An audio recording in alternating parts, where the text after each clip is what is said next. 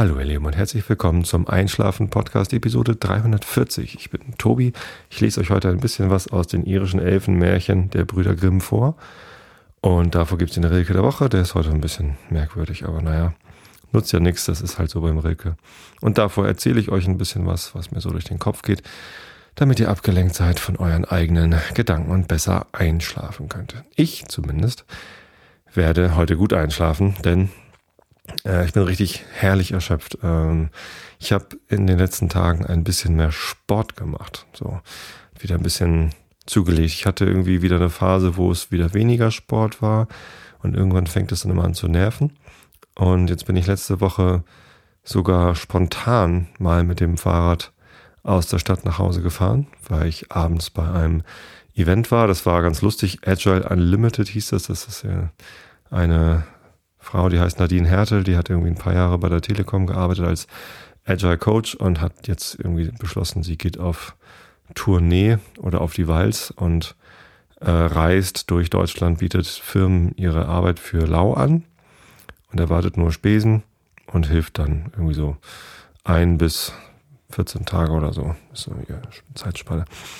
Ähm, immer mit dem Hintergedanken auch zu lernen, wie andere Firmen Agilität in Softwareprozessen einführen und ja, äh, die Welt an ihrem Wissen teilzuhaben zu lassen und selbst Wissen aufzusagen. Eine spannende Idee.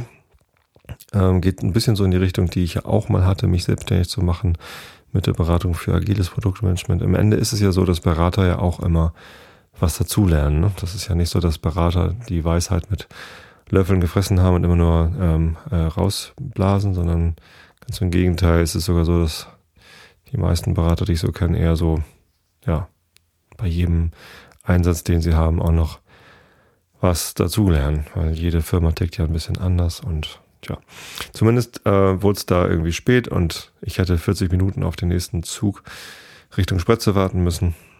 Ähm, und ich war eh mit meinem äh, alten Fahrrad, das ich in der Firma geparkt hatte, unterwegs, denn der Event war in Bahrenfeld bei der Firma Good Game, wo ein guter Freund von mir arbeitet, der hat mich dahin eingeladen. Hm, wie kommt man denn schon nach Bahrenfeld? Da habe ich da schon das Fahrrad hingenommen. Dann sind wir zusammen mit der S-Bahn bis Harburg gefahren und in Harburg möchte man nicht 40 Minuten auf den Zug warten. Stattdessen habe ich mich aufs Fahrrad geschwungen und bin dann die 25 Kilometer von Harburg nach Hause gefahren. Das war so ein bisschen kribbelig, weil ähm, es war dunkel und äh, nass, es hat geregnet, aber nicht kalt, sondern eigentlich, eigentlich so ganz angenehm. Ähm, ich kannte nur die Strecke nicht so richtig gut. Und gerade von Harburg, da, also vom Bahnhof Harburg bis zur B75, wo es dann eigentlich nur noch geradeaus geht, ähm, da muss man so an der Außen, äh, nicht Außenalster, Außenmühle muss man irgendwie längs und das war irgendwie, naja, bisschen schwierig. Äh, auch mit äh, Google Maps als Navigationssystem in meinem Ohr hat es nicht ganz so einwandfrei geklappt, aber es ging dann. Tatsächlich am anstrengendsten war dann das Fahrrad. Ich habe festgestellt, dieses alte Fahrrad ist deutlich schwerer in Gang zu bringen als mein neues Fahrrad, dieses äh, umgebaute alte Rennrad, das ich da habe. Ähm, das habe ich dann vor allem am nächsten Morgen zu spüren bekommen, als ich dann mit dem alten Fahrrad die 33 Kilometer von hier zu Hause bis nach Finkenwerder gefahren bin. Tja, heute habe ich das, äh, diese 33 Kilometer mit meinem neuen Fahrrad zurückgelegt und das macht tatsächlich deutlich viel mehr Spaß. Äh, war richtig schön schnell unterwegs, vor allem die erste Hälfte bis nach Schwiedersdorf, wo ich eine Ex-Kollegin, und zu dem Thema komme ich ja gleich, ähm, eingesammelt habe. Die wohnt da nämlich so auf halber Strecke von hier nach Finkenwerder in Schwiedersdorf und ähm, von da an sind wir dann ein bisschen gemütlicher weitergefahren. Also bis dahin bin ich sehr schnell gefahren, habe dann arg geschwitzt bei ihr vor der Haustür. Äh, und ja, in einem gemütlichen Tempo weitergefahren, 20 km/h, ähm, weil wir uns ja auch unterhalten wollten. Und dann ähm, auf der Fähre angekommen, ähm, war dann auch herrliches Wetter. Heute Morgen bin ich auch wieder ein bisschen nass geworden. Aber bei den Temperaturen im Moment ist der Regen ja auch warm. Ne? Woran erkennt man in Hamburg, dass Sommer ist? Der Regen wird wärmer. Nee, das ist natürlich ein alberner Witz. Ähm, so häufig regnet es nämlich gar nicht in Hamburg und im Moment kann ich mich eigentlich überhaupt nicht übers Wetter beschweren. Das ist ganz herrlich, 24, 25 Grad und ja, größtenteils trocken eigentlich. Tja, Und auf der Fähre war es dann auch trocken. Dann saßen wir auf dem Oberdeck, hatten so ein bisschen Rückenwind, sodass wir eigentlich Windstille hatten, so mit der Fahrtgeschwindigkeit und haben die Sonne genossen und die schöne äh, Sicht auf die ähm, Villen am Elbstrand und so weiter und so fort. Das war schon herrlich, herrlich. Das ist ein Arbeitsweg, den haben sonst nur Touristen. Kann man so sagen. Genau, und am Wochenende war ich laufen, da hat ähm, meine Tochter mich gezogen, die ist auf dem Fahrrad nämlich vorweggefahren, ähm, musste dann immer auf mich warten. Die ist natürlich schon deutlich schneller mit dem Fahrrad als ich beim Laufen. Und normalerweise laufe ich so einen Schnitt von 6,30 auf einen Kilometer, 6 Minuten 30 für einen Kilometer, ähm, was halt so äh, unter 10 km/h ist. Ne? 6, 6 Minuten auf einen Kilometer wäre 10 km/h. Und ich bin eigentlich langsam unterwegs. Das ist, das ist halt kein, kein super schnelles Tempo, was ich laufe. Ähm, 6,30, 6,45 auf einen Kilometer ist so mein gemütliches Wohlfühltempo. Das reicht mir vollkommen aus. Ich komme dabei so ein bisschen äh, in Wallung. Das ist so Fettverbrennungstempo. Und ich muss auch nicht mehr schneller laufen. Ne? Nachdem ich mir im Januar mal den Fuß wehgetan hatte, dachte ich mir, nö, ähm, immer steigern und immer schneller und immer irgendwie ein höheres Tempo und weitere Strecken muss nicht sein. Ich mache jetzt ähm, langsamer. Allerdings, wenn die Tochter mit dem Fahrrad vorwegfährt, dann muss ich ja schneller, damit ich da irgendwie hinterherkomme. Es war irgendwie so ein, so ein Antrieb, den ich dann hatte. Und bin dann neun Kilometer gelaufen in einer Pace durchschnittlich sechs Minuten drei Sekunden oder so. Ähm, auch kein, kein Renntempo, ne? kein Sprinttempo, aber es geht ja auch so ein bisschen bergauf, bergab hier. Naja, den Brunsberg es gibt Steigungen. Es ist nicht alles flache Strecke hier. Es ist jetzt nicht so, wie wenn man um die Alster drumherum läuft, wo wirklich alles flach ist. Ja. Naja, ähm, wie auch immer, im Moment fühle ich mich ganz fit und gesund und äh, kräftig. Vor allem die Beine sind gut trainiert und heute ist auch der Muskelkater weggegangen, den ich noch von letzter Woche von dieser Fahrradtour mit dem alten Fahrrad, da habe ich tatsächlich einen leichten Muskelkater davon getragen und dann am Sonntag der Lauf. Ähm, da, ja, ich habe das schon in den, in den Beinen so gespürt. Durchaus noch angenehmer Schmerz. Manchmal ist Muskelkater ja angenehm, äh, wenn man so merkt, man hat was getan, aber man kann sich noch bewegen. Es gibt auch Muskelkater, der ist unangenehm, wenn man sich dann nicht mehr so richtig bewegen kann. Äh, so ging es mir Sonntagabend kurz nach dem, direkt nach dem Laufen. Da musste ich mich wirklich ausgedehnt dehnen. Ausgedehnt dehnen. Mhm.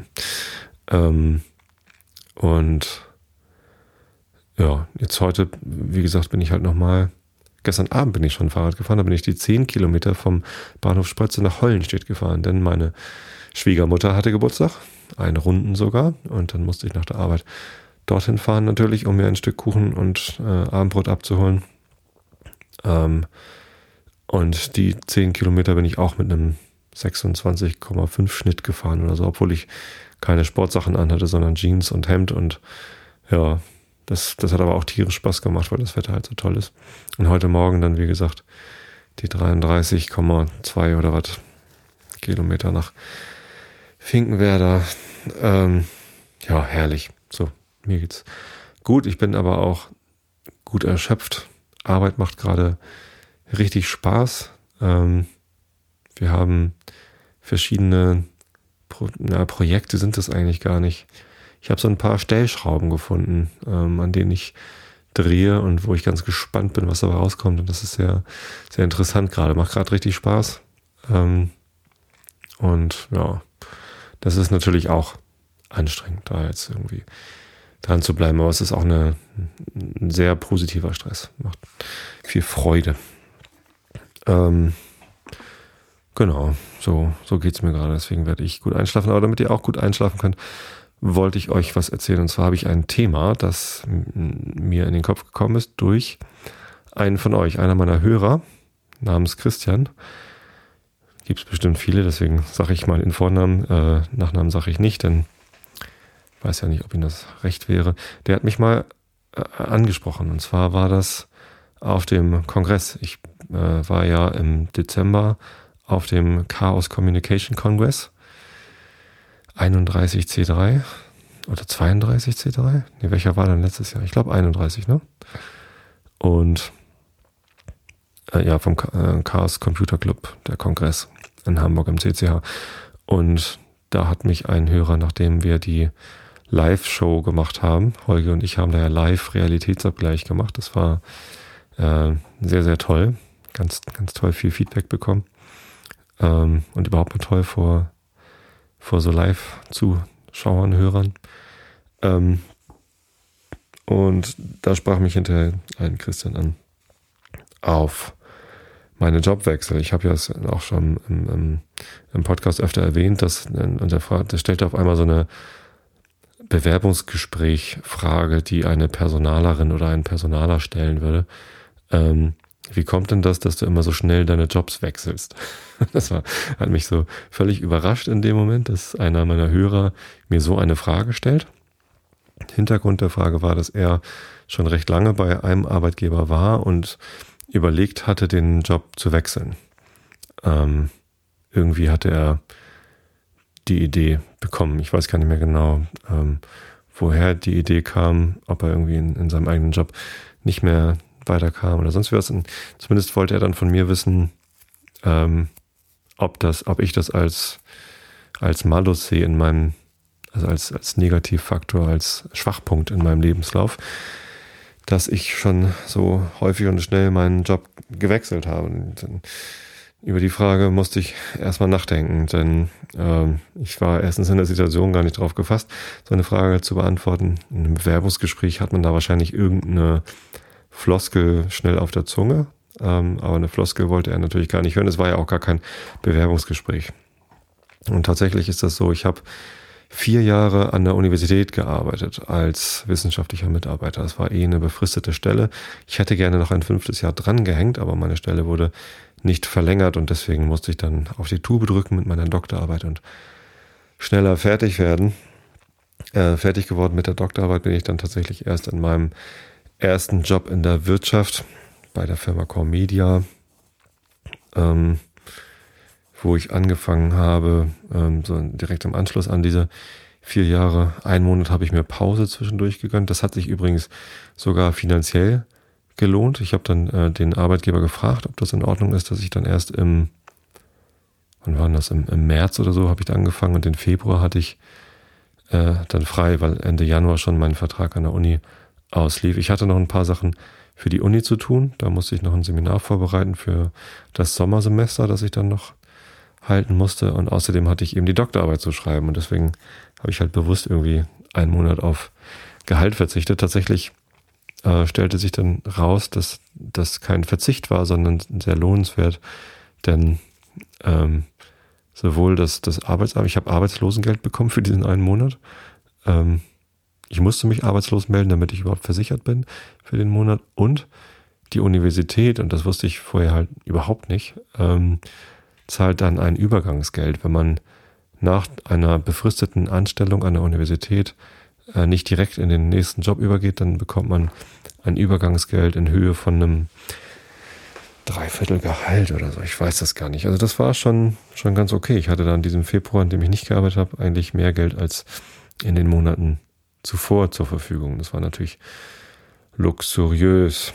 Äh, naja, luxuriös im Sinne von, ich konnte mit meiner Frau und meiner Tochter, die da schon geboren war, in der Zwei-Zimmer-Wohnung, in der wir in Heimfeld gewohnt haben, äh, sicher wohnen bleiben, ohne ans Ersparte zu müssen. Und wir mussten uns keine Sorge machen, zumal ich den Arbeitsvertrag für ab März 2005 dann ja schon unterschrieben hatte. So ähm, nach sechs Jahren bei dieser Firma Comedia, in der ich, in denen ich sehr viel gelernt habe. Ich war als Programmierer angestellt, Software Engineer war der Jobtitel, aber ich habe ganz viele verschiedene Sachen gemacht. Ich war Projektleiter, ich habe ins Marketing reingeschnuppert und habe ähm, danach so eine, so eine Teamleitung fürs Contributions Management hieß das, so Partnermanagement war das eigentlich ähm, ähm, gemacht und ja, habe verschiedene Aspekte des Arbeitslebens kennengelernt. War eigentlich wie so sechs Jahre Praktikum, wenn ich es mir genau. Nein, eigentlich nicht. Also ich, ich habe da schon ähm, ja ganz gut was äh, gemacht. Ich habe ähm, sehr viele Kontakte innerhalb und außerhalb der Firma aufgebaut. Die Firma ist nicht klein, aber auch nicht riesig. Das waren so 140 bis 160 Mitarbeiter mit einer relativ geringen Schwankung eigentlich, also sehr, sehr wenig Fluktuation. Ähm, und da lernt man dann natürlich alle kennen. Ne? Nach, nach den sechs Jahren ähm, gab es niemanden, zu dem ich keinen Kontakt hatte. Natürlich gab es einige, zu denen ich mehr Kontakt hatte und andere, zu denen man weniger Kontakt hatte. Das ist irgendwie äh, unvermeidlich, aber äh, man kannte irgendwie alle. So, aber nach diesen sechs Jahren war ich da irgendwie durch. Ich hatte das Gefühl, ich wollte gern nochmal was anderes machen, äh, nämlich fachliche Verantwortung übernehmen äh, und ins Produktmanagement wechseln. Innerhalb von Comedia war mir das leider nicht möglich. Und ja, ich, ich fand auch die Chance, das dann mal äh, in einer anderen Firma zu lernen, ganz attraktiv. Ähm, und habe dann ein bisschen geguckt, wo kann man das denn gut lernen, habe mir ein habe ein Event gefunden, da ging es zwar gar nicht um Produktmanagement, aber da stand dann dran, dass Produktmanager der Firma Xing dort teilnehmen würden, denn dieser Event war von Xing, Xing organisiert und ähm, da habe ich dann tatsächlich meinen, meinen späteren Kollegen und dann auch Chef den Björn kennengelernt auf diesem Event und habe die halt eher zu dem Job ausgefragt als zu der Veranstaltung, um die es da eigentlich ging. Ich glaube, es war irgendein so Coaching-Event oder so. Ähm, ja, und dann habe ich den Schritt gemacht und habe nach sechs Jahren meinen Job gewechselt zu Xing und bin Produktmanager geworden. Das war ein sehr schwieriger Schritt für mich. Ähm, die Firma Comedia zu verlassen hat mir physisch wehgetan. Äh, das, äh, ich war da so eng verwachsen, so viele Freundschaften aufgebaut und äh, mich auch mit der Firma und dem Produkt so stark identifiziert, dass mir es wirklich schwer gefallen ist zu gehen. Wir haben eine Abschiedsfeier gemacht, ähm, wo ich mit meiner Band sogar gespielt habe, zwei, drei Songs und ähm, ja, wir haben wildes Fest gefeiert und der, der CEO, äh, der Gerrit, ähm, der noch gar nicht so lange dabei war, das war dann nicht mehr der Gründer, ich bin, bin eingestiegen als der Gründer, Sören Stamer noch dort Chef war ähm, und, und Gerrit war irgendwie erst ein Jahr oder anderthalb Jahre da, als ich dann die Firma verließ. Ähm, der hat mir zum Abschied gesagt, hey Tobi, wenn du irgendwann mal einen Job brauchst, äh, bei mir kannst du immer einen haben. Und so ein Abschied, das ist natürlich dann, das macht es natürlich dann, dann irgendwie noch schwerer. Andererseits ist das wirklich schön, so viel, ähm, ja, dann, dann auch Freude der, dann ja Ex-Kollegen zu sehen, die dann sehen, ja gut, Tobi ist hier irgendwie durch, der sucht sich jetzt einen neuen Weg und ähm, lernt woanders weiter.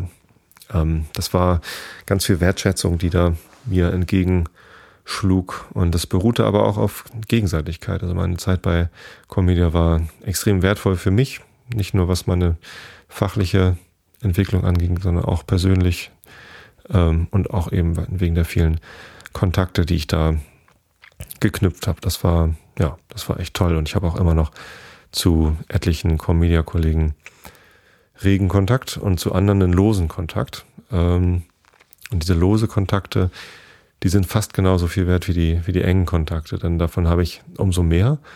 Äh, und das ist total schön. Ich ähm, war dann ja bei Xing und Xing ist ja, die, da ist es ja quasi das Produkt, dass man irgendwie Kontakt hält. Ne? Xing ist ein professionelles äh, Netzwerk, wo man sich ein Profil anlegen kann und äh, Kontakte äh, knüpfen kann.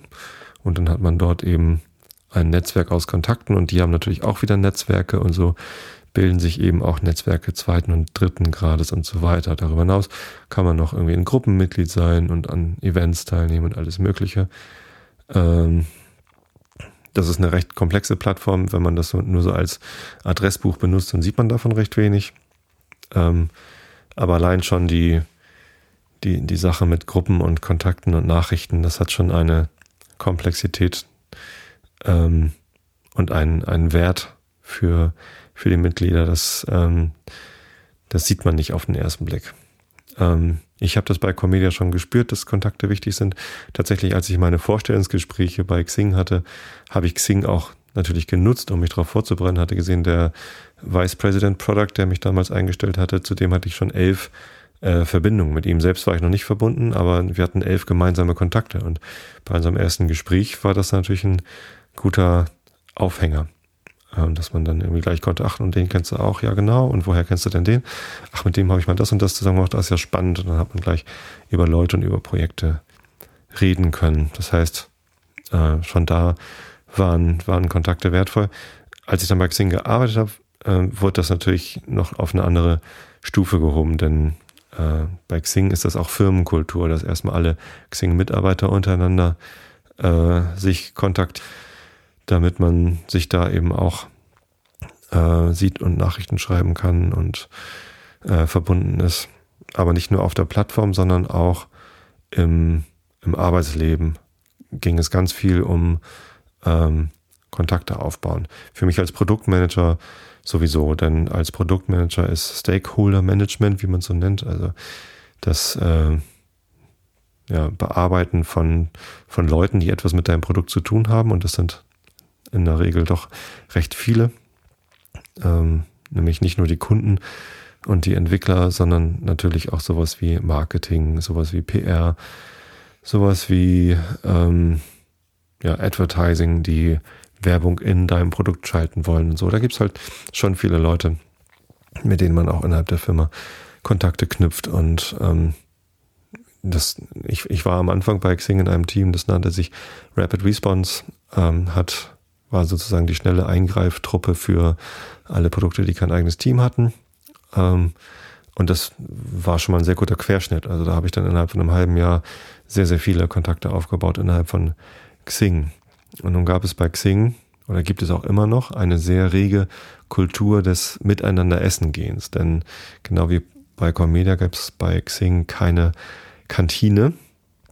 Das heißt, man musste sich entweder was zu essen mitbringen, das haben auch einige gemacht, aber noch mehr Leute nutzen einfach das Mittagstischangebot der umliegenden Restaurants, dann gerade am Großneumarkt, da wo Comedia sitzt, als auch am Gänsemarkt, da wo Xing sitzt. Ähm, da gibt's halt viele Restaurants, die dann Mittagsangebote haben, was weiß ich, fünf Euro für eine Pizza, irgendwas. Ähm, und das ist dann eben auch ganz nett, wenn man in der Mittagszeit mal kurz vor die Tür gehen kann, ein paar Schritte gehen, äh, aus einem großen Angebot. Gerade am Großen Neumarkt war das, da gab es echt viel, da gab es echt alles. Das war richtig ein bisschen geringer. Ähm, aber auch da findet man genug. Genau, dann geht man raus. Und genau, die, die Lunchkultur bei Xing sah so aus, dass es äh, akzeptierte Regel war, dass man sich gegenseitig Lunch-Einladung per Outlook schickt, also einen Termin im, im Firmenkalender zur Mittagszeit, äh, lass uns gemeinsam Mittagessen gehen. Man konnte dann halt in den Kalender des anderen reingucken und wenn da nichts drin stand, dann hat man dem halt einfach äh, einen Termin geschickt. Und der wurde dann akzeptiert. Also ist mir nicht einmal passiert, dass ein Termin abgelehnt worden ist. Ich habe auch nicht davon gehört. Natürlich gibt es auch bei Xing Leute, die immer mit den gleichen Leuten Mittagessen gehen. So kannte ich das von vorher von Comedia. Da hatte man so seine Leute. Durchaus auch mal irgendwie, ja, freitags gehe ich aber mit denen und denen dann dort und dorthin. Da sind wir zum Beispiel gerne ins Vereinsheim vom FC St. Pauli gegangen und haben dort Mittagstisch gegessen. Die haben übrigens eine exzellente Küche dort im Clubheim. Direkt im Stadion vom FC St. Pauli im Millantor äh, gibt es einen Clubheim und die, die, haben auch einen Mittagstisch. Ähm, sehr, sehr lecker. Ein bisschen teurer, da zahlt man dann so sieben bis neun Euro, teilweise 9,50 Euro, äh, kriegt aber eine Vorspeise und einen Nachtisch und halt einen, einen exzellenten Hauptgang. Und man wird auch satt, also sie haben auch ordentliche Portionen. Das ist äh, ja durchaus mal ein Tipp, wo man hingehen kann. Habe ich, glaube ich, auch in meiner Hamburg-Tipps-Episode erwähnt. Genau. Bei Xing ist man nicht regelmäßig, also bin ich nicht regelmäßig mit den gleichen Leuten Mittagessen gegangen, ähm, sondern habe halt immer geguckt, mit wem mag ich dann Mittagessen gehen. Und das waren fast ausschließlich äh, Termine zu zweit. Dass man halt nicht irgendwie in einer großen Gruppe Mittagessen gegangen ist. Natürlich hat man auch mal Teamlunch gemacht oder auch zwei Teams gemeinsam Lunch gemacht. Äh, das waren dann halt immer so besondere Aktionen. Aber in der Regel bin ich, habe ich mir eine Person gepickt und ähm, ja, ausgesucht und äh, bin dann mit der Mittagessen gegangen oder habe halt selber Anfragen bekommen. Und das ist toll, denn wenn man zu zweit Mittagessen geht, dann unterhält man sich. Wenn man in einer Gruppe Mittagessen geht, dann unterhält sich irgendwer mit irgendwem. Man selbst kann sich beteiligen, wenn man möchte und kann, äh, aber man kann sich eben auch ausklinken. Und ähm, das geht halt zu zweit nicht. Also zu zweit spricht man miteinander. Ähm, manchmal schweigt man sich auch an. Ähm, das ist auch in Ordnung, gerade beim Essen, wenn man den Mund voll hat, spricht man ja nicht. Aber ähm, das sind schon interessantere Gespräche als, als in der Gruppe, finde ich zumindest, ne? weil man irgendwie näher aneinander rankommt. Man erfährt ein bisschen was Persönliches, äh, man, man kann tiefer reinbohren in das aktuelle Projekt, das gerade läuft, Pause dann, sondern auch eine Art von Arbeit, weil man halt Kollegen näher kennengelernt hat und gelernt hat, was machen die eigentlich genau. Ähm, das habe ich aber immer in diesen Bereich Work-Life-Blend reingerechnet. Habe ich auch mal eine Episode dazu gemacht, dass man nicht Work-Life-Balance machen muss unbedingt, um äh, Arbeit und Privatleben gegeneinander aufzuwiegen, sondern verweben kann. Äh, und beim, beim Business Lunch, wie man es nennen könnte, also das äh, geschäftliche gemeinsame Mittagessen, da passiert genau das. Natürlich spricht man über Privates, aber man, natürlich spricht man auch über Geschäftliches. Und ob ich das jetzt Arbeitszeit nennen würde oder nicht, ich weiß es nicht, man. Ist eigentlich auch völlig egal. Auf jeden Fall ist es eine wertvolle Sache, denn äh, man lernt sich dann ja kennen und wenn es nett ist, macht man es wieder. Ähm, macht gleich den nächsten Termin in ein, zwei Monaten oder ein paar Wochen oder keine Ahnung und ähm, trifft sich dann wieder. Ja. Ähm, und der Trick, den, den ich jetzt mit meinen Ex-Kollegen, sowohl von Comedia als auch von, von Xing und Bigpoint, ähm, das war dann ja die nächste Firma, in der ich gearbeitet habe, pflege, ist, dass ich genau das einfach weitermache, dass ich irgendwie, ich kann leider nicht mehr in deren Kalender reingucken, aber dann schreibt man sich eben eine E-Mail und sagt, pass auf, übernächste Woche habe ich äh, Montag, Dienstag, Donnerstag äh, und Freitag irgendwie frei, Mittwoch irgendwie nicht äh, welcher dieser Tage passt hier zum gemeinsamen Mittagessen. Und wenn dann die Antwort schnell genug kommt, dann äh, hat sich an dieser Planung auch noch nichts großartig verändert, so dass ich da dann schnell einen Termin eintragen kann und dann trifft man sich eben zum Mittagessen. So und äh, das geht auch mit Ex-Kollegen. Das geht nicht nur mit aktuellen Kollegen. Da kann man sich dann zwar vielleicht nicht mehr so sehr über Arbeit als Xing Alumni haben natürlich immer noch ein bisschen Einblick darin, wie es denn, wie es denn damals lief. Und wenn ich dann höre, welche Projekte jetzt laufen von meinen Ex-Kollegen, dann, dann verstehe ich das natürlich schon noch. Ähm, aber meine Ex-Kollegen verstehen, die interessieren sich natürlich dafür, wie es dann bei Adobe läuft. Und ich erzähle danach, aber die können das dann natürlich vielleicht nicht ganz so gut einsortieren. Da geht es dann eher um Privates. Aber wenn man sich während der gemeinsamen Arbeitszeit kennen und schätzen gelernt hat, warum soll man dann nicht dann auch hinterher noch gemeinsam Mittagessen gehen. Ich bin in der gleichen Stadt geblieben.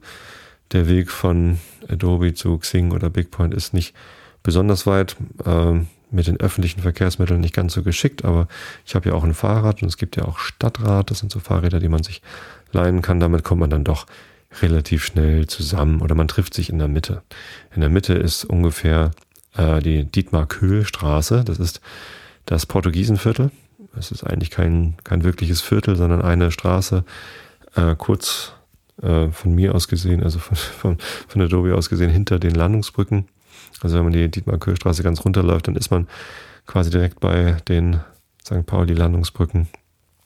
Ähm, und in dieser Straße sind halt ein paar portugiesische Restaurants, aber auch ein Italiener und ein Dönerladen gibt es da auch. Da kann man sich auch einen Döner holen und sich dann irgendwie an den Landungsbrücken in die Sonne setzen, wenn dann das Wetter stimmt. Und ähm, da kann man sich auch ganz gut treffen. Ja. Und ich glaube, es ist einfach ähm, ja eine sehr persönliche Entscheidung, wie lange man in einer Firma bleiben möchte. Ich habe ähm, bei, bei Comedia halt eine sehr schöne und verhältnismäßig lange Zeit gehabt mit sechs Jahren, äh, was meine Branche angeht. Bei Xing habe ich eine etwas kürzere Zeit gehabt, ähm, von zwei Jahren. Allerdings ähm, war das quasi mit Ansage. Also ich hatte, als ich da anfing, schon gesagt, dass ich dahin komme, um eben Produktmanagement zu lernen und ähm, dass ich auch gar nicht so lange wieder wie, wie sechs Jahre äh, in einer Firma bleiben möchte, damit ich mich nicht wieder so tief mit der Firma und dem Produkt verankert fühle. Und ähm, ja, ich, ich wollte gar nicht so sehr attached bekommen. Ähm, ist ja auch eine, einer der Lehrsätze des Produktmanagement. Don't fall in love with your product. Natürlich hätte ich auch innerhalb von, von Xing nochmal was anderes machen können, aber es hat sich dann tatsächlich so ergeben, dass nach zwei Jahren, als ich dann mit meinem Produkt ähm, nicht wirklich durch war, aber es, es, ich war an einem Punkt angelangt, wo es gerade so ein bisschen äh, schwierig wurde, auch mit der neuen Führung da nochmal zu erklären, äh, was denn da, äh, was ich denn da gemacht habe, ähm, so dass es dann ja mit dem Angebot, das ich von von Bigpoint bekommen hatte, dort eben auch mal eine etwas andere Rolle zu übernehmen, nämlich nicht mehr der der neue Produktmanager zu sein, der eben Produktmanagement lernt, ähm, sondern der der Seniorige zu sein, der die agile Erfahrung äh, aus Comedia und Xing-Zeiten mitbringt. Das war dann äh, ganz attraktiv für mich und dann bin ich da auf die andere Straßenseite gewechselt. Äh, Big Point und Xing sind ja irgendwie gerade mal 200 Meter voneinander entfernt. Das hat es übrigens auch leicht gemacht. Ähm, dass ich, äh, ähm, als ich dann bei Big Point war, konnte ich halt ganz normal weiter mit meinen Xing-Kollegen essen gehen. Dann haben wir uns halt einfach unten auf der Straße getroffen. Das war wirklich ganz dicht beieinander. Ähm, und das habe ich dann auch sehr intensiv genutzt. Ähm, ich weiß noch, mein letzter Tag bei Xing, der war also äh, wirklich mein allerletzter Arbeitstag dort. Ich habe dann äh, alle meine Sachen abgegeben, Rechner abgegeben und so weiter und so fort. Und bin dann durch alle Büros gegangen und habe mich verabschiedet. Das war nochmal sehr emotional. Ich habe auch ein kleines, ähm, also in der Woche vorher habe ich irgendwie so ein Frühstück ausgegeben mit den Teams, mit denen ich enger zusammengearbeitet habe. Genau, mein, mein Chef hatte zum gleichen Zeitpunkt gekündigt, haben wir es gemeinsam gemacht. Äh, der, der Björn und ich haben dann äh, ein bisschen Rührei aus der Stadtbäckerei geholt und Brötchen und so. Ähm, das war dann ganz nett, aber am allerletzten Tag bin ich halt nochmal quasi zu jedem persönlich hingegangen, habe mich nochmal persönlich verabschiedet und für die gute Zeit bedankt und nochmal auch darauf hingewiesen, dass ich ähm, also nicht im Groll gehe oder sonst wie was. Ja, darauf hingewiesen musste ich teilweise gar nicht. Also größtenteils musste ich das nicht, sondern alle wussten, was Sache ist und dass ich irgendwie den nächsten Schritt für mich selbst gehen will und dass wir aber gerne Kontakt halten können. Wir waren dann eh über Xing vernetzt, offensichtlich. Und ähm, ja, das ähm, fiel dann bei, bei vielen doch recht leicht, den, den Kontakt zu halten.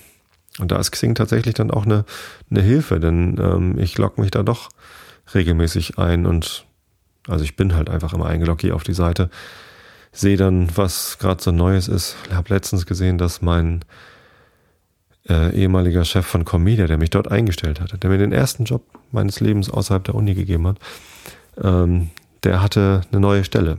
Ne? Der hat dann irgendwie irgendwann auch Comedia verlassen, ähm, war zwischenzeitlich, das ist jetzt die dritte neue Stelle nach Comedia auch für ihn. Ähm, und das hatte ich gesehen, habe ich ihn gefragt, Mensch, das ist ja hier um die Ecke, wollen wir uns mal zum Mittag treffen? Äh, ja, das haben wir dann auch gemacht. Das war auch ähm, sehr, sehr nett, den mal wieder zu sehen. Den habe ich nämlich seit Comedia nicht mehr gesehen. Das ist ja auch schon irgendwie viereinhalb, fünf Jahre her oder so, dass ich ihn zuletzt gesehen habe, weil er kurz vor mir gegangen war. Ähm, ja, und der Geburtstagsnewsletter von Xing, der ist auch sehr hilfreich, denn ich kriege jeden Tag eine E-Mail von Xing mit der Liste der Geburtstage des Tages. Und da gucke ich dann äh, durch. Ich habe ja mal im Podcast gesagt, dass ich alle Kontakte akzeptieren würde von Hörern, die mir auch schreiben, dass sie Hörer sind. Ich bekomme regelmäßig Kontaktanfragen auf Xing von Leuten, die halt gar nichts dazu schreiben und wenn ich die nicht kenne und nicht einsortieren kann, dann nehme ich die nicht an, die Kontaktanfragen. Äh, wenn ihr also mit mir auf Xing kontaktiert sein wollt, dann äh, schickt mir gerne eine Kontaktanfrage, schreibt aber dazu, dass ihr Hörer seid, äh, damit ich euch da äh, richtig einordnen kann. Ähm, ja, und wenn ich sehe, dass ein ehemaliger Kollege von mir Geburtstag hat, dann schreibe ich ihn an, gratuliere und frage häufig dann auch dazu hier, wie geht's, wie steht's, wollen wir wieder Mittagessen. Ja, und so ist es dann doch relativ einfach über diese Mittagsessensverabredung auch mit Ex-Kollegen äh, Kontakt zu halten. Oder eben, wenn man sieht, dass die irgendwas auf Xing gemacht haben. Tatsächlich hilft mir da mein ehemaliger Arbeitgeber mit seinem Produkt äh, genau das zu erreichen. Tja, ähm, aber nicht nur mit dem Produkt, sondern eben natürlich auch mit dem Netzwerk, das ich mir da aufgebaut habe. Denn ich bekomme ganz regelmäßig Anfragen äh, auch von, von Leuten, die, die ich nicht kenne, sondern die Hörer sind oder sonst wie was, äh, wie es denn ist, bei Xing zu arbeiten und ob ich das empfehlen kann oder wie, ne, ob ich den und den kenne oder ob ich einen Kontakt vermitteln kann und so. Ähm, die Leute, die ich da kennengelernt habe, mit denen ich zusammengearbeitet habe, äh, in allen drei vorherigen Firmen und auch von der Uni sogar noch, also in vier Jobs, die ich gehabt habe, ähm, das ist einfach ja von, von großem Wert, solche Netzwerke zu pflegen. Und das heißt jetzt nicht jeden Tag ähm, sich aktiv drum zu kümmern, sondern einfach gucken, welche Gelegenheiten sich ergeben. Und ähm, immer mal nachhaken, wie es so geht. Das sind diese Loose Ties. Das sind keine engen Beziehungen, Strong Ties, die man äh, täglich pflegt und hegt und äh, ja, wo man sowieso schon weiß, wie es dem anderen geht, sondern sind eher so lose Verbindungen, die man ab und zu mal aktiviert auf regelmäßiger Basis. Ich habe zum Beispiel noch ähm, Xing-Kollegen, mit denen ich mich durchaus alle zwei Monate mal treffe. Das sind allerdings nicht mehr so viele, wie es mal waren. Einige Sachen schlafen dann noch ein, was übrigens gar nicht schlimm ist, solange das nicht irgendwie aus Groll passiert oder aus, aus Abneigung oder so, sondern, oder dass man sich irgendwie über ist, sondern ja, manchmal ergibt sich halt die Gelegenheit nicht so häufig. Ähm, muss man sich dann vielleicht selber mal ähm, aufraffen, um auch solche Sachen, solche Beziehungen, die mal intensiver waren, dann auch wieder zu intensivieren. Ähm, aber andere Sachen bleiben halt intensiv und andere Sachen werden dann ruhiger. Ja. Ich glaube, es kommt vor allem darauf an, wenn man eine Firma verlässt, dass man ganz klar macht, allen dann bald Ex-Kollegen, äh, warum man diesen Schritt geht, dass es halt ähm, ja trotzdem eine wertvolle Zeit war oder nicht trotzdem, sondern dass es tatsächlich eine wertvolle Zeit war, die einem vielleicht erst diesen Schritt ermöglicht ermöglicht hat äh, den man tut. Es gibt immer viele Gründe, warum man äh, einen, einen Firmenwechsel macht. Vielleicht will man was Neues lernen, vielleicht ist man äh, in der alten Firma durch im Sinne von, ich kann mich da nicht mehr weiterentwickeln oder weiß auch nicht. Äh, vielleicht hat man einfach ein spannendes Angebot bekommen und eine neue Perspektive oder ein Interesse, sich zu verändern. Das hat alles nichts damit zu tun, dass man seine alten Kollegen verlassen will oder denen was Böses wünscht oder sonst wie was. Und ganz im Gegenteil. Ähm, bei mir war da immer sehr viel Dankbarkeit für die Gelegenheiten, die ich bekommen habe. Und wenn man den Kollegen das zeigt, Wertschätzung äh, in beide Richtungen spiegelt, dann ist das gar nicht so schwer, äh, sowohl im Guten als in, auseinanderzugehen, als auch immer mal wieder zusammenzukommen. Als ich übrigens im, ich klapper hier mal mit meinem Stuhl, äh, als ich übrigens im Februar in San Francisco war, habe ich da auch zwei Ex-Kollegen von Comedia getroffen. Ja, den Dennis und den Sören, ja genau, den alten Chef, den ähm, getroffen haben wir ähm, kurz vor meinem Abflug noch uns eine Margarita gegönnt und über die alten Zeiten geklönt. Das war sehr, sehr schön, ja. Also probiert es einfach. Das ist gar nicht so schwierig, Kontakte zu halten. Netzwerke, also Netzwerksysteme wie Xing und Facebook können dabei durchaus helfen und sind auch manchmal schon gut genug, sodass man sich da ab und zu mal schreibt. Aber dieses persönliche Treffen, vielleicht auf ein Mittagessen, äh, wenn es für euch einfacher zu organisieren ist, vielleicht auch auf einen Kaffee oder am Abend. Für mich ist Abend immer schwierig, weil ich außerhalb von Hamburg wohne und nochmal zu sehen, bevor die ins Bett gehen, und später am Abend ist es halt auch irgendwie schwieriger, aus der Stadt rauszukommen für mich, weil der Zug nur einmal die Stunde fährt und ich dann zur Not wieder spontan mit dem Fahrrad fahren muss, um diesen Bogen zum Anfang der Episode auch nochmal zu spannen. Ähm, und deswegen ist für mich das Mittagessen meistens die, äh, das Mittel der Wahl. Ja, so viel dazu. Jetzt gucke ich mal eben, in den Chat, denn wie immer wird auch diese Episode live gesendet. Ich gucke mal, was es da noch so für ähm, Kommentare gibt. Nein, wegen Schwiegermutter zur Schwiegermutter natürlich. Ja, und der Toni ist schon wieder philosophieren. Ich fände es ja mal interessant, wie viel Watt man bei den beiden Rädern jeweils braucht. Alle die Watt messen? Ich habe das jetzt einfach mal in meiner Schöpfung gemessen. Ähm, Allerdings hatte ich, genau, als ich letzten Donnerstag früh die 33 Kilometer mit dem alten Fahrrad zur Firma zurückgelegt habe, da hatte ich ja noch die 25 Kilometer vom Abend vorher direkt äh, in den Knochen stecken und tatsächlich spürte ich die auch. Also da war noch so ein leichter Erschöpfungszustand in meinen Beinen bemerkbar. Ähm, und es kann natürlich auch sein, dass es daran liegt, dass ich jetzt nicht ganz so frisch war und nicht ganz so schnell war. Ähm, ich habe allerdings ähm, auch jeweils meinen Puls gemessen. Und ich gucke jetzt mal ganz schnell nach. Ach nee, kann ich gar nicht so einfach. Ich habe heute ähm, nämlich ähm, zwei, zweimal die Strecke genommen. Einmal die Strecke bis nach Schwiedersdorf, das waren 15,6 Kilometer mit einer Durchschnittsgeschwindigkeit von 27,2 km/h. Kannst du mal sehen. Und da hatte ich eine durchschnittliche Herzfrequenz von 140. Ähm, und dann auf dem zweiten Abschnitt 17,63 Kilometer, Durchschnittsgeschwindigkeit 20,1, hatte ich einen Durchschnittspuls von 99. Also da war ich äh, eher entspannt. Und bei den 33 Kilometern letzten Donnerstag, über die gesamte Strecke, und einen Durchschnittspuls von 127. Schade. Wenn ich da jetzt irgendwie 140 gehabt hätte, dann ähm, hätte ich da jetzt irgendwie anhand der, der Pulsfrequenz äh, die höhere Wattzahl abmessen können. vielleicht. Aber vielleicht auch nicht wirklich. Keine Ahnung. Ist ja auch alles nicht so wichtig.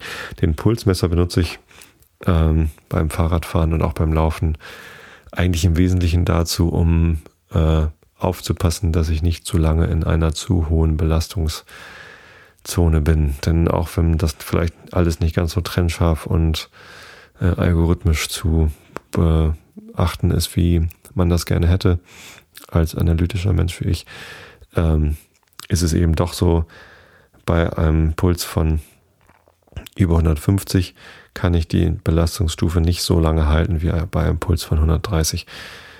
Ähm, ob das jetzt was mit aerober oder anaerober ähm, Energiebereitstellung innerhalb der Muskeln zu tun hat, das ist wahrscheinlich nicht das Einzige, selbst wenn.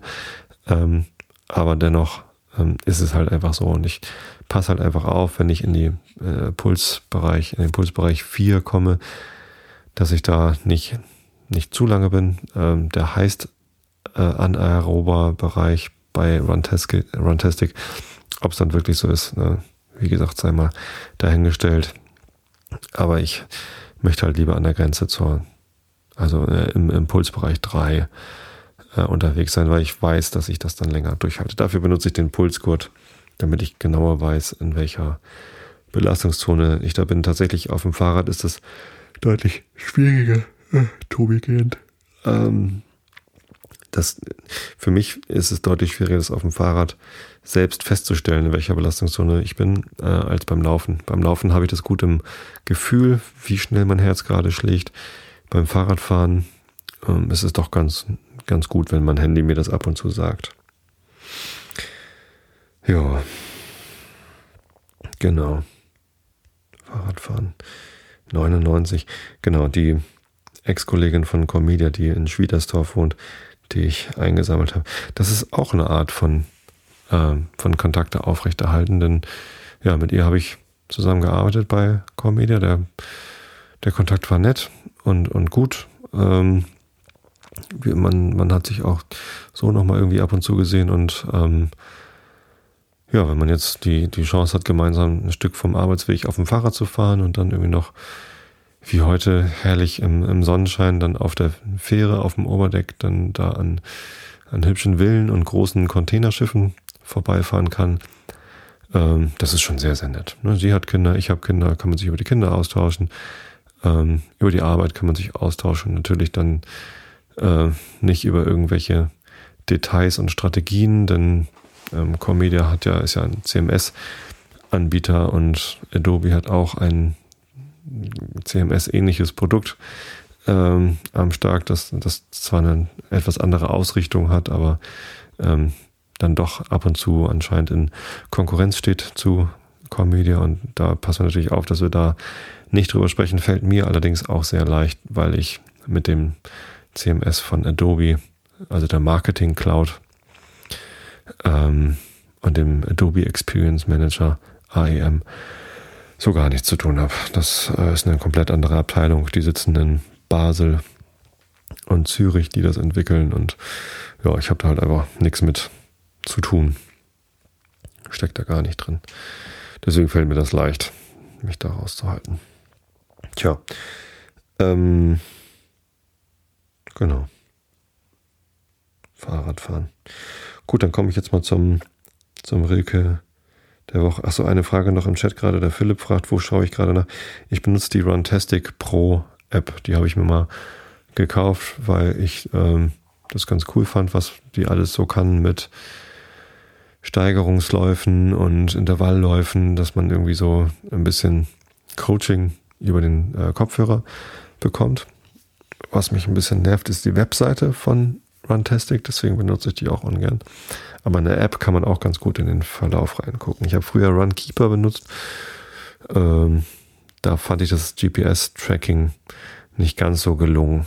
Irgendwie hat Runtastic ein etwas besseres Smoothing, sodass, äh, wenn das GPS ungenau ist und irgendwie wild hin und her springt, ähm, das, da sagt Runtastic eben im Gegensatz zu Runkeeper nicht, dass ich gerade mit 200 kmh durch die Wandelhalle des Hauptbahnhofs gegangen bin, sondern rechnet das halt irgendwie gerade. Ähm, so ein Premium-Abo habe ich nicht. So, dann wäre die Webseite zwar wahrscheinlich besser zu bedienen, weil nicht ständig oben sich dieses Banner einblendet und so. Und auch man, man kommt an ein paar mehr Statistik gerade, nutze ich jetzt und das Premium Gold Abo, das mir ständig für nur noch fünf Tage 25% günstiger angeboten wird. Also dauerhaft kriege ich dieses Angebot. Ähm, das, das nutze ich nicht. Nee. Genau. So. Und was der Toni mir jetzt zu Strava und GPX-Daten erklärt, das lese ich dann lieber im Anschluss. Stattdessen lese ich euch jetzt den Rilke der Woche vor, der heißt Vor lauter Lauschen und Staunen sei still. Vor lauter Lauschen und Staunen sei still, du mein tief, tiefes Leben, dass du weißt, was der Wind dir will, eh noch die Birken beben. Und wenn dir einmal das Schweigen sprach, lass deine Sinne besiegen, jedem Hauch gib dich, gib nach, er wird dich lieben und wiegen. Und dann, meine Seele, sei weit, sei weit, dass dir das Leben gelinge, breite dich wie ein Feierkleid über die sinnenden Dinge. Hm. Ich sag ja, der ist so ein bisschen, ein bisschen komisch, der Rilke der Woche. Aber das sind wir ja schon von ihm gewohnt. So, kommen wir. Oh, jetzt habe ich doch glatt. Nee, doch, das ist. jetzt dachte ich, das sei äh, mein Kant-Buch, als ich es aufgeschlagen habe. Weil es irgendwie ähnlich aussah mit seinen ganzen äh, Literaturverweisen hier und so. Ja, wir sind immer noch in der Einleitung ähm, über die Elfen auf Seite 86 im Abschnitt über äh, die feindliche Gesinnung, Abschnitt 13. Äh, viertens, Augen zu und zugehört. Die Elfen tragen Verlangen nach kleinen, gesunden Kindern, blühenden Jünglingen und schönen Frauen, die sie mit Gewalt oder List rauben. Unsichtbare Hände nehmen das Kind der Mutter weg. Nixen ziehen es ins Wasser. Oder sie suchen durch Musik und Tanz, durch Versprechungen wunderbarer Geschenke oder eines glückseligen Lebens die Menschen an sich zu locken. Davon enthalten die schottischen und dänischen Sagen Beispiele genug. Wie etwa Homer von den Geistern erzählt, dass sie blutbegierig einsaugen um das Gefühl des Lebens zu erlangen, so scheinen diese geisterhaften Wesen ihren Kreis durch die geraubten jugendlichen Menschen zu erfrischen oder wiederherzustellen, welches in Wales wirklich Volksglaube ist. Am häufigsten vollbringen sie Diebstahl durch Vertauschung. In den deutschen Hausmärchen wird mehrfach, äh, mehrmals erzählt, dass an die Stelle einer schönen Frau während des Wochenbetts die hässliche Tochter einer Hexe sei vertauscht worden. Sie sollen die Kinder der Elfen säugen, das sagt die schottische Sage ausdrücklich. Doch gewöhnlich ist es ein neugeborenes rotwangiges Kind, dem der Platz in der Wiege von einem Wechselbalg geraubt wird. Der irische und schottische Glaube darüber ist so ausführlich abgehandelt, dass nur die große Übereinstimmung der deutschen Sagen und der nordischen anzumerken ist. Das Alter desselben bezeugt auch eine zugleich ihres Inhalts und ihrer schon oben angezeigten Ähnlichkeit mit einer noch lebenden schottischen Sage wegen. Wichtige Stelle des Gervasius von Tilbury. Oh, und jetzt kommt ein längerer lateinischer Abschnitt, den ich mal überspringe. Kann ich erstens nicht vorlesen, zweitens weiß ich nicht, wie viele meiner Hörer Latein äh, fließend beherrschen. Wie der Hausgeist Glück und Gedeihen, so bringt die Gegenwart des Wechselbalgs Verderben über Menschen und Tiere und jedes Unternehmen misslingt. Fünftens, jetzt wieder mit Punkt. Scherz geschlossener Klammer. Die Toten gehören den Elfen an und sie feiern daher Musik. Diesem irischen Glauben entspricht die deutsche Sage, wonach man die Nixen auf dem Wasser tanzen sieht, bevor ein Kind ertrinkt. In dem Zug des wütenden Heers bemerkt man längst verstorbene Menschen. Sechstens. Ein feindlicher Geist ist der Alp, schon bei den Dichtern des Mittelalters ein böses, schlafendes, menschenzäumendes und reitendes Gespenst, das ihnen im Traum vorgaukelt. Die Stellen sind oben im ersten Abschnitt mitgeteilt, daher immer der Ausdruck Triegen, täuschen, sowie für Gespenst selbst Getrug, Phasma, äh, Phantasma. Ähm, schon bei Otnit wahrscheinlich 3, 8, 48 gedruckt steht. Das Adjektiv elbisch bezeichnet nicht bloß die Eigenschaft des Alpseins, sondern auch des vom Alp Besessenseins. Daher noch im Vokabular elbischer Phantast. Niederländische Dichter jener Zeit äußern dieselbe Ansicht, vergleiche mehr Land. Ein altes Zeugnis für diesen Glauben findet sich in Snorres Heims, äh, Heims Kringla der schwedische König Vanland klagt, dass ihn die Mara im Schlaf gedrückt habe. Und der Skolde Theodolf wiederholt das in einem Gedicht. Ein anderes enthält Gervasius von Tilbury. Ähm, genau, und da geht es wieder weiter mit Latein, dass es nicht Elfen sind, sondern Geister wirklicher Menschen, welche andere im Schlaf drücken, im Schlafe unbewusst entrückt werden und andere Schlafende quälen. Der Name ist Mare, auf, dem, auf den Färöer Mara, in England Nightmare und in Holland Nachtmare.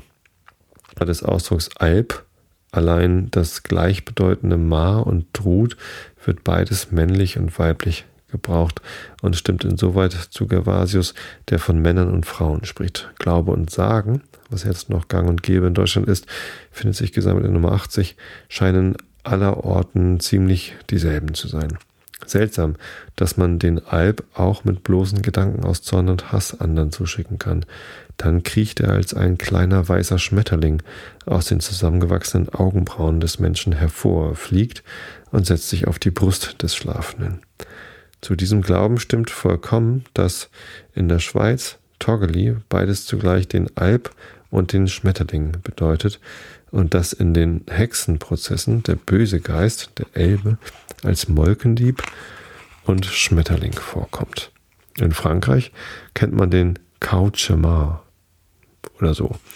Die irische Fouca entspricht in ihrem Wesen völlig der Mar und es ist nur anzumerken, dass es noch eine besondere deutsche Sage von einem in Schilf und Erlengesträuch sitzenden Gespenst gibt, welches wie die Fuka abends den Vorübergehenden auf den Rücken springt und sie nicht eher verlässt, bis sie ohnmächtig zur Erde sinken.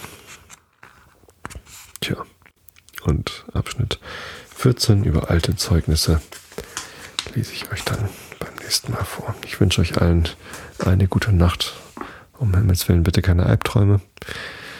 Und ja, bis zum nächsten Mal. Ich habe euch alle lieb. Gute Nacht. Schlaft gut.